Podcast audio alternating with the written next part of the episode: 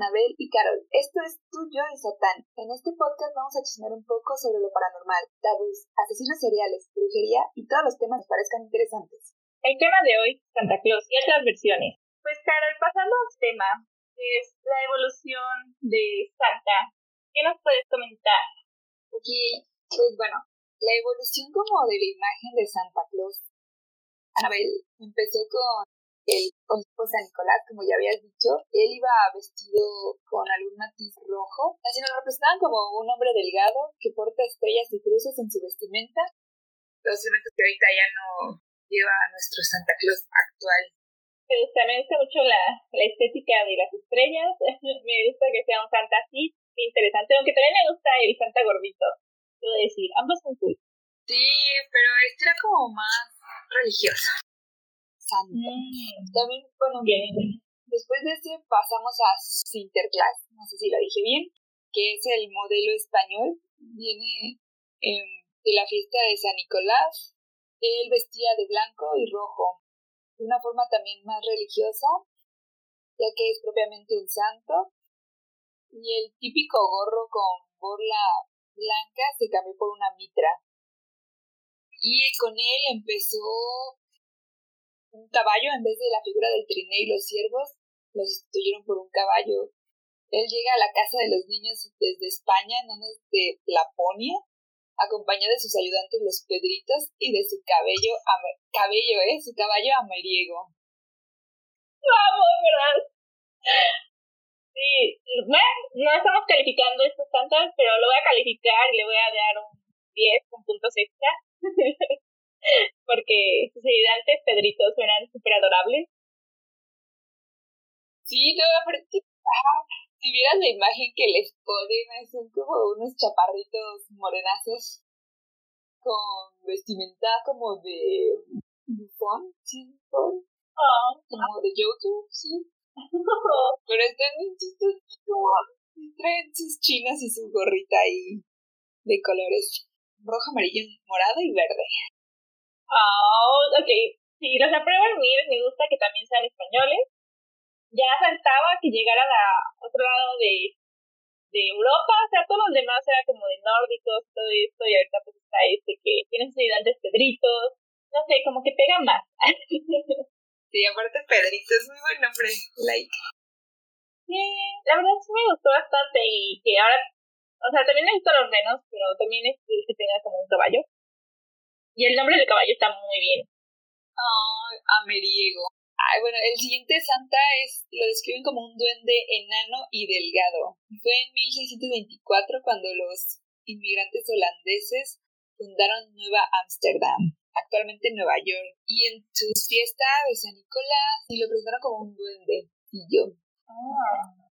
En 1809, Washington Irving escribió Historia de Nueva York, una sátira donde cambió el nombre de Sinterklaas, que era neerlandés, para simplificarlo como se pronuncia ahora Santa Claus. Es como mm. actualmente lo conocemos.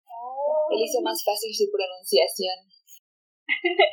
Muchas gracias, este, Irving. O sea, qué mal que no respetaste como el origen, pero está bien. Para las pobres personas que no se nos da esto y pues puro Spanglish y alemán sandwich. no sé combinarlo.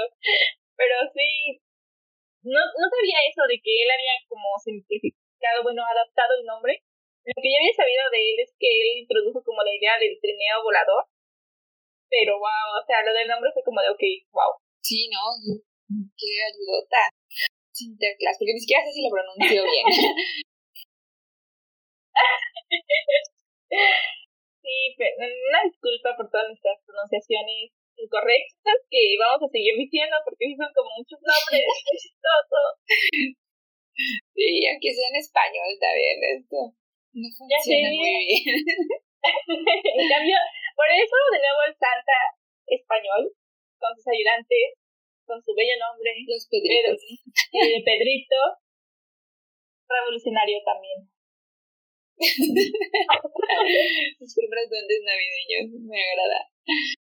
Eh, bueno, yo había escuchado que también, después de, que mencionas ahorita de Washington Irving, eh, apareció en 1821 por un poema ilustrado anónimo que se llamaba El amigo de los niños, de, de, Children's Friend. Lo cual suena como súper sospechoso. Bueno, no. Sí. si no es un perro, no sé qué pensar. Eso lo resume muy bien, es como chistoso.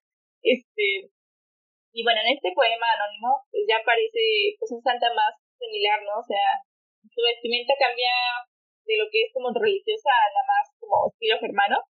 Y pues técnicamente pues este santa era pues sí mejoró un poco de nivel, pero seguía siendo como semi bueno porque seguía llevando su vara de abedul para golpear niños. No, está bien. ¿Cómo se dice? Siempre firmes pero educados. sí, básicamente, y básicamente eso casi dice en el poema, porque en el poema, este, aquí es literalmente citando lo que dice, es, dirige la mano de un padre para usar cuando el camino de la virtud sus hijos se niegan. sí. No. Ay, aquí ya no tienen caballo, aquí ya solamente tiene un reno, pero es solamente un reno porque la pobreza es, les pega a todos, no es muy fácil producir tantos regalos. Empezar un negocio desde cero, con un solo rey. Uno queriendo ser emprendedor. Ay, no.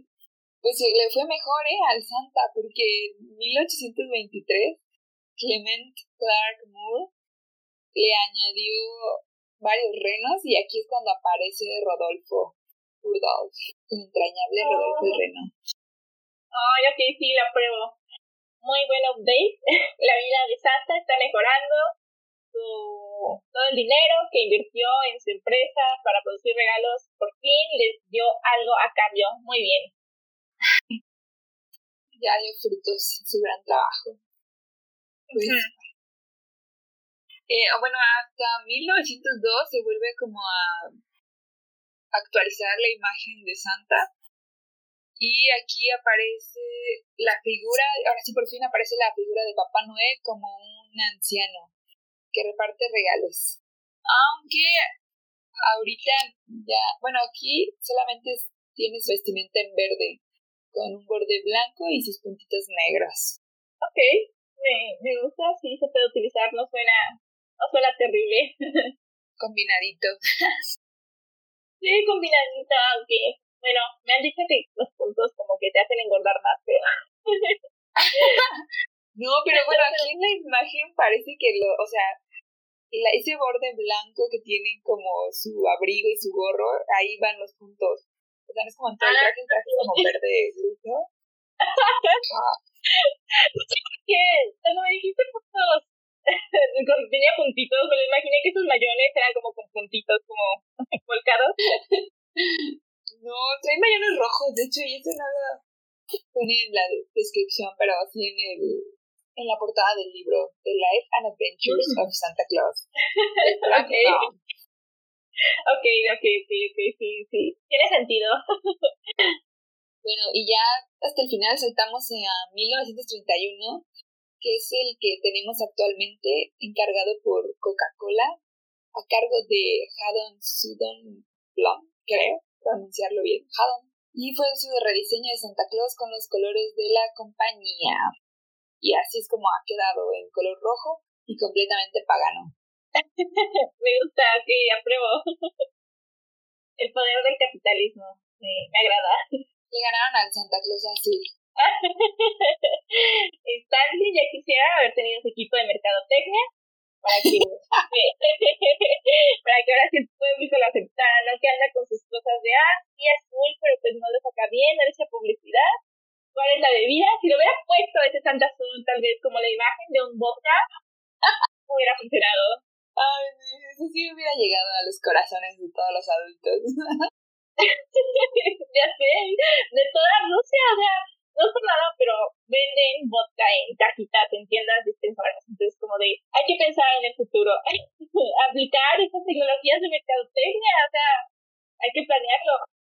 Y el rally de Krampus ahí con Austria, ya hubiera sido internacional. Sí, y en cambio le ganó Coca-Cola.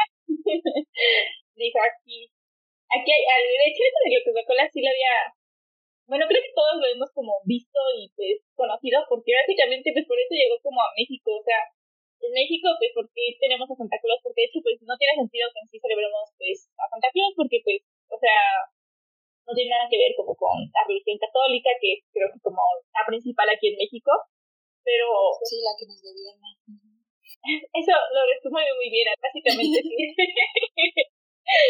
este, de la religión católica que nos gobierna. Me gusta tu, tu lenguaje político. Me gusta. Hay que, hay que destruir y decir las verdades de México. ya sé, este es anónimo. No voy a la cárcel, ni ser excomulgada. Sí, o sea, quiero decir, este, ya el niño Jesús sabe que le diste un qué, un 6 de voto. Creo que le dije 5, no manches, no sé qué colgada leí, pero lo cambié, rectifiqué. La religión se trata del perdón, la católica. Rectificar el camino. Sí, así, así es. Voy a editar el audio. Para eso voy a editarlo y desde el inicio le voy a dar el 10. Oye, ¿tú no, lo calificaste o sí? No, según yo se lo califiqué y para que veas, me gané el cielo porque le di. No le di un 10, ¿sí le di un 10? Pensé que le di un 10, pero creo que ya no me acuerdo cuánto le di. Sí, no, no me, bueno, voy a revisar. bueno, ya sabremos en el futuro. Después de que escuchemos todas las risas y quitemos como la mitad de las risas, escucharemos risas. No, ya hemos dicho que se quedaban. Todas las risas se quedan. Sí, porque queremos que el episodio... Ese, las risas nos ayudan a crear tiempo, entonces ya, ya no solamente tenemos 30 minutos, ahora tenemos una hora y media. Ay, eso está en verdad. Ay, no, qué triste. Pero, pero sí, resumiendo de lo de Coca-Cola, de hecho, básicamente también, pues ya sabes, imagen capitalista. Y de hecho es súper capitalista porque por eso llegó, porque pues llegó primero como a todos los estados que están en el norte, que están en la frontera. Y eso hizo que se incrementara un montón la venta de, de regalos la compra de regalos. Y pues, ya ves que no nos gusta consentirnos, entonces yo fue como de... Que básicamente es lo que todos tenían, porque si te fijas, todo lo que tienen en común, todos estos santas, todas las versiones, ya sean paganas, ya sean cristianas, es que todos recibían regalos, porque nos gusta recibir regalos y porque creo que lo merecemos. sí, todo el año trabajando, sí nos merecemos regalos para el final. Ya sé, porque si no solamente es tu regalo y luego ya ni te dan regalos cuando estás grande y es como de, ok, gracias, no tengo dinero, apreciaría que alguien me regalara mis calcetines. Pero pues sí, básicamente, pues, dime, Caroline, ¿tienes algo más que agregar a lo de este Santa de Coca-Cola. sí, no, pues nada más mis respetos para el equipo de mercadotecnia de Coca-Cola que han logrado mantener en nuestra cabeza el Santa Rojo Bonachón. Y pues sí, pues sí, que se quedó ganando, ganando como siempre. Sí, sí, ese Coca-Cola no falla. Y ahorita, de hecho, que lo mencionas, ese, el artista es, ay, ¿cómo se llama? Este Haddon Sundblom. Sundblom este, había leído que de hecho sus obras, o sea, como esas de, aparte de que Coca-Cola tiene como un archivo, así como el archivo de Disney, también había como partes de su obra, sí, eso es muy chistoso. Pero podemos hablar de, tal vez, de esa conspiración del archivo de Coca-Cola y el archivo de También tienen la cabeza de su fundador congelada o algo así. a lo mejor todas las grandes empresas tienen la cabeza de sus fundadores. A lo mejor tiene la cabeza del que diseñó este Santa porque digamos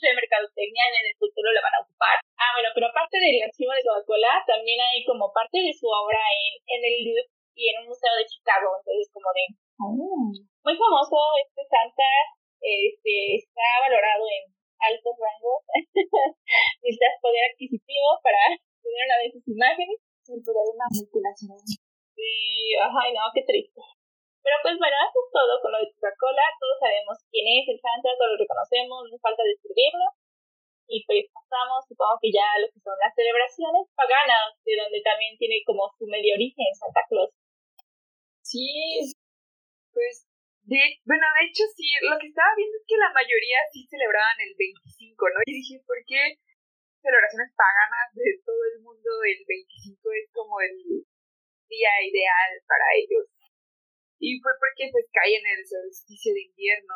Ok, entonces el 25 es el solsticio de invierno. Sí, entre el 23 y el 25 yo había checado que se daba Natalis Solis Invictus.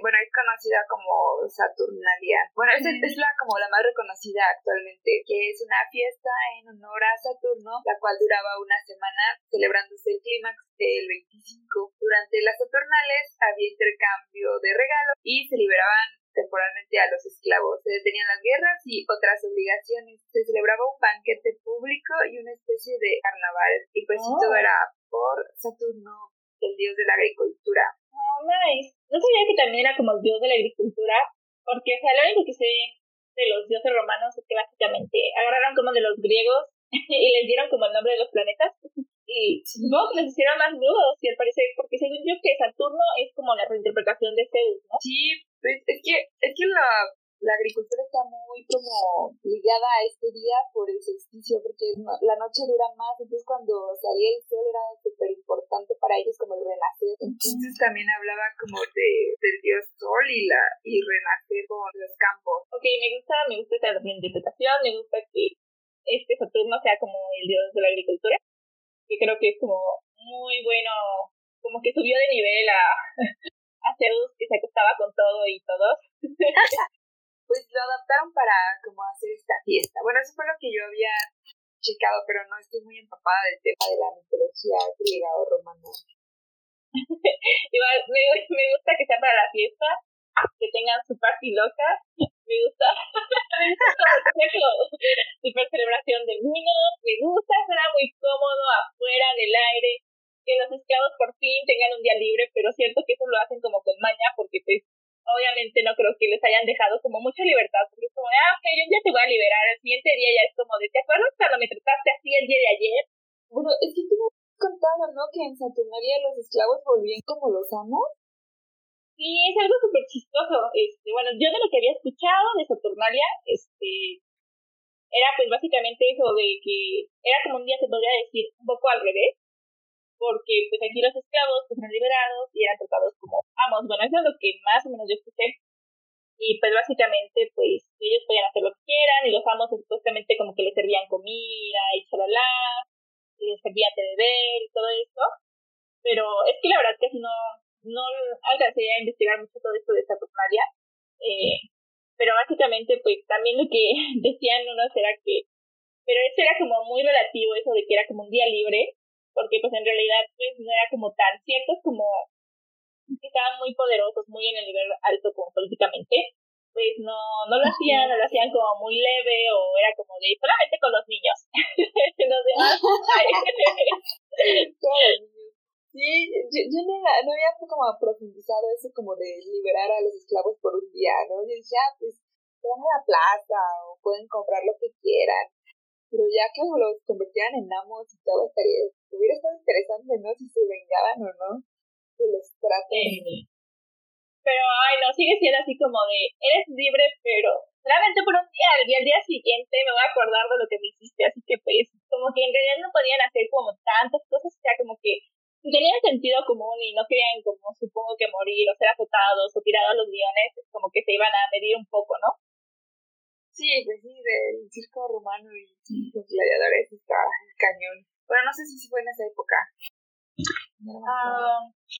yo creo que a lo mejor sí, porque esta celebración pues técnicamente duró como bastante, porque de hecho, pues en sí, varios de los santas, y de hecho pues también un poco pues como que la idea de de los primeros santas, pues está un poco basada en la fiesta de Saturnalia, porque de hecho, pues, Saturnalia, pues estaba también esta cosa de que se daban regalos, ¿no? Y también se estaba, tenía, aparte de que se daban regalos, se tenía esta figura familiar, paterna, que es la que toman, pues, como de personas, de hecho viene de dos, de dos mitologías, viene también de esta mitología romana, que pues viene de lo que es Saturno, y también, también viene un poco de lo que es la mitología nórdica de Odín, que pues si te fijas son estos hombres que son ya mayores, que tienen poder mágico, que tienen pues sus montadoras, ese tipo de cosas, ¿no? Sí, sí, no, sí estaban fuertes. Y de hecho también por eso la iglesia estaba como un poco en contra como de esta celebración, o lo intentan como adaptar, ¿no? Porque de hecho antes este, si ves que mencionabas cómo llegó, pues, básicamente al momento en el que se empieza a descubrir América y están vendiendo todos los colonos de diferentes partes de los Países Bajos, de Holanda y todas estas cosas. Ellos, antes la celebración, pues era más como fiesta, o sea, básicamente era una pachanga como Saturnalia, que es como lo toman, que era pues beber un rato afuera en el fuego, disfrutar como un poco de la vida, dar como tus regalos.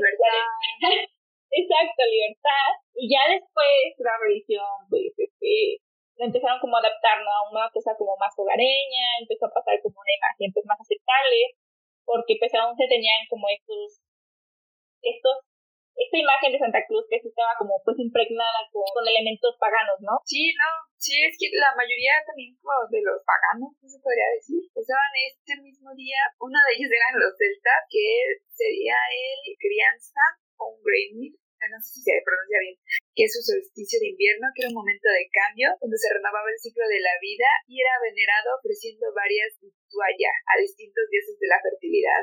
Pues la vitualla es como un conjunto de provisiones, alimentos que come un grupo de personas de las que se abastece una expedición o ejército. Oh, ok, ok, ok. Ah, mira, aquí en el Imperio África, el advenimiento de Huitzilopochtli, dios del sol y llegaba durante el sol y duraba entre el 7 y el 26 de diciembre.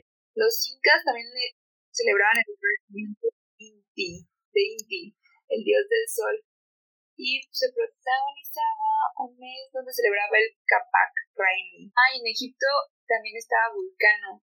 Los griegos lo llamaban Cronos, los balbinos Tamus o Nimrud, cuando resucita a su hijo Imolok o Baal para los druidas. Todos estos dioses eran Nimrod, considerado el dios de los, el padre de los dioses babilonios. Y pues Saturno considerado el devorador de niños.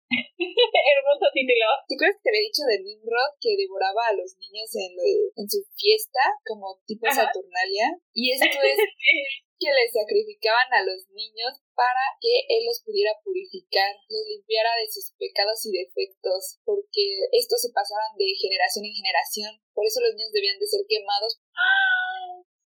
No manches. Ok. ok, en verdad, qué intenso que va a estar. Gosh. ¿Qué puedo decirte? Este, ese como línea de pensamiento no está como muy bien. Era bastante como, como, pues, o sea, es que eran sacrificados literalmente ya directo a la muerte o, solamente era como tortura o era muerte directo. No, eran sacrificados para el dios, ajá. Ah, digo, ajá, así como ofrenda. Gosh, no. Pues, o sea, ni cómo defenderse, o sea, me suena como esa idea de que es como, no sé, siento que hasta los papás es como de, ah, ya, o sea, como de que no querían este niño, es como de, ok, yo, pues, ¿sabes qué? Alguien tiene que pagar por mis pecados, ¿no? Sí, o sea, sí. siempre eran los druidas. Los druidas, los druidas que... sacrificaban. Ajá, sí, sí. No. no sé por qué había pensado que los druidas eran buenos, o sea, tal vez porque mi idea es de que los druidas pues, están como conectados con la naturaleza y pues no sé por qué sería los como pacíficos, pero la naturaleza es bastante hardcore, entonces te pues, supongo que también a veces pues solamente cantas con los árboles y a veces no sé, sacrificas niños. Igual no digo que todos sean como muy buenas religiones, porque pues obviamente no es bueno sacrificar niños y todo esto. Y de hecho te iba a preguntar, de la mencionabas que también es que eh, hay la celebración del solsticio, el equivalente aquí en México, en diferentes, eh, con diferentes etnias, ¿no? O sea, estaban como, eh, habías mencionado a los aztecas, no me acuerdo a, ¿tienes otros? Pero te iba a preguntar si sabías cuál era como parte de su celebración, porque pues en sí los aztecas ya ves que a cada rato estaban como sacrificando a sus enemigos, a su dios, que creo que era, es Huitzilopochtli, ¿no? El que es como el dios relacionado a la muerte de la vida, ¿no? Los mexicas celebraban el solsticio de invierno con el nuevo advenimiento de Huitzilopochtli, señor de la sol, la guerra, la fuerza y la voluntad, el colibrí del sur, el Huiznahuacatl. En el periodo del Ban de Galiti, espero haberlo pronunciado bien. ah, sí, había una ceremonia donde se le obsequiaba a los invitados suculenta comida, estatuillas o ídolos pequeños hechos de maíz azul tostado, molido y mezclado con miel negra de mamey, de mamey, ¿eh? maguey y amaranto. Ok, eso suena bastante bien, o sea, creo, creo que debe ser como su única celebración no violenta y la pruebo, o sea, me encanta, me encanta. Sí, porque, bueno, en, en la noche estaba esa como cena Ajá, al día siguiente había danzas en todos los lugares ceremoniales. Celebraban y daban regalos a los invitados. ¡Ay, qué bonito! Despliegue de banderas y esta se celebraba cuando el sol está en su declinación. Oh, pues no, no hablan nada de, de, sacrificios ni, ni nada feo. Ok, la, la prueba, o sea, me esperaba más que ellos tuvieran como lo de sacrificios que lo de los druidas, pero, pero está bien, cada quien, o sea, es una época especial, cada quien la celebra como quiere. Sí, o a lo mejor yo le hice la parte bonita. Pero, ¿Lo hizo? Ajá. Yo juraba que aquí era con lo de que le sacaban el corazón y todo. o sea, ellos sí sacan como el corazón, pero creo que lo hacían más que nada, pues, después de las peleas con los guerreros que ellos se atrapaban, ¿no? Porque al fin y al cabo los aztecas pues, eran, era un pueblo conquistador, o sea, conquistaran a los otros, exigían que les dieran, pues, este, comida, alimentos, sustento, a cambio de que no los destrozaran, y aún así pues sacrificaban a sus guerreros y sacrificaban a las personas más bonitas quitándole pues el corazón, ¿no? No sé si viste ahorita esta noticia reciente de que volvieron a encontrar este eh, varios de los como columnas este, de también de un templo de, me parece también de Huitzilopochtli, en donde está hecha con puros cráneos de sacrificios y de hecho sacrificaban así a todo, a todos sacrificaban, porque los planes que encontraron este, son tanto de gente ya adulta como de niños. Ay, sí, sí, yo en el Museo de Historia vi una de sus, como parte de una de sus paredes, y no sé qué, eran puros cráneos chiquititos. Ay, sí, sí, no, o sea, eh, no es por nada, pero creo que qué bueno que evolucionamos a este Santa Claus de Coca-Cola, que igual igual que celebrar, o sea, no, no me molesta que se celebren como culturas paganas en eso, pero sí ya sin ritos de sacrificios, o sea, ¿cuál es la necesidad? Celebraciones paganas, porque la, la celebración del Yggdrasil es con esto cuando se inicia el origen del árbol de Navidad. Ah. Uh. Algunos pueblos germanos que profesaban la religión politeísta basada en la mitología nórdica, perdón, celebraban la renovación de la vida adornando con antorchas un árbol llamado Yggdrasil, el cual era un fresno perenne, y su significado está relacionado con la vida y el universo. Esta celebración se daba el 8 de diciembre, atribuido al nacimiento de Frey, dios del sol y la fertilidad. En él en este día, pues los lugareños adornaban el árbol porque para ellos la copa representaba la morada de los dioses y la raíz el reino de los muertos. Lo adornaban con antorchas que representaban a la luna, al sol y las estrellas. Pues estaba padre esta como celebración o ritual, pero a, a la religión no le gustó, a la católica. Para la evangelización de estos pueblos cuenta como la historia que San Bonifacio, que es reconocido como el patrono de los cerveceros y sastres. Hermoso, me encanta esa combinación. Para una técnica evangelizadora fue que San Bonifacio discutió con las personas encargadas de cuidar este árbol sagrado y según una versión, en una de ellas San Bonifacio cortó el Yggdrasil o árbol de la vida y plantó en su lugar un pino para acomodar fin a esta tradición del nacimiento de Frey y con el pino lo adornó con manzanas y velas. Las manzanas representaban el pecado, mientras que las velas eran la representación de la luz de Jesucristo. Típica iglesia. sí, para cortar de tajada como las creencias y todo e imponer la, la evangelización y expandir el cristianismo en sus tierras. Ay, qué intenso, pero pues bueno, esto sabemos que pues, son tácticas que se han aplicado pues por mucho tiempo, pues ya sabes, evangelización, o sea, no son santos, o sea, también las cruzadas y todo tipo de cosas, pues, pues ha sido como también su parte oscura, obviamente, o sea, la verdad se me hace como, como la describe, se hace pues como súper triste, porque imagínate, a lo mejor están como todos chill, celebrando, con su arbolito, y de repente llega este santo con un hacha y te corta el árbol. Sí, sí, no, no, no fue, no fue un movimiento muy bueno, sí fue un mal plan, pero pues, no, no, yo le tenía como mucha, como interés a esta historia porque pues dije, oh, San Bonifacio, se llama igual que mi abuelito. Dije, ah, es una historia bonita. Rompieron mi corazón y mi ilusión del arbolito de Navidad, pobre Yggdrasil. sí, la verdad está como triste un poco la historia. Pensé que iba a ser algo más puro, de hecho, pensé que hasta iba a ser como relacionado a Santa Claus, a San Nicolás, básicamente, pues a lo mejor San Nicolás teniendo connotaciones, como siempre, pues cosas que, si te fijas, solo muchas cosas toman pues las religiones pasadas, las paganas, como lo de Saturnalia, y lo convierten como en esta otra celebración. Porque, de hecho, pues todos estos árboles, este, también lo que es este, el pino, lo que son los abedultos, ese tipo de cosas, siguen teniendo las connotaciones de magia detrás, porque estos son, básicamente, pues son árboles que son protectores, o sea, tienen por ejemplo, también sigue estando lo del muérdago. El muérdago también este, se utiliza para protección, por eso se como las puertas y ese tipo de cosas. Entonces, como de, sigue habiendo un contexto en el pasado pues, que son literalmente religiones paganas que pues no se borran total, solamente se adaptan, ¿no? Entonces, pues, aunque a lo mejor hayan tirado el ese y pues ya nos digan que es como de Yggdrasil, pues la idea sigue estando un poco detrás. Y lo de las manzanas me impactó un montón porque Creo que yo te había comentado que uno de nuestros árboles, antes mi mamá tenía unas manzanitas para adorar, adornarlo y fue como de, ¿qué puedes hacer? ¿Es un pino? ¿En qué universo alterno un pino tiene manzanas? Y ya que me dijiste que es como para recordarte del pecado, fue como de, oh por Dios, todas esas navidades en las que debía haber estado pensando en mis pecados.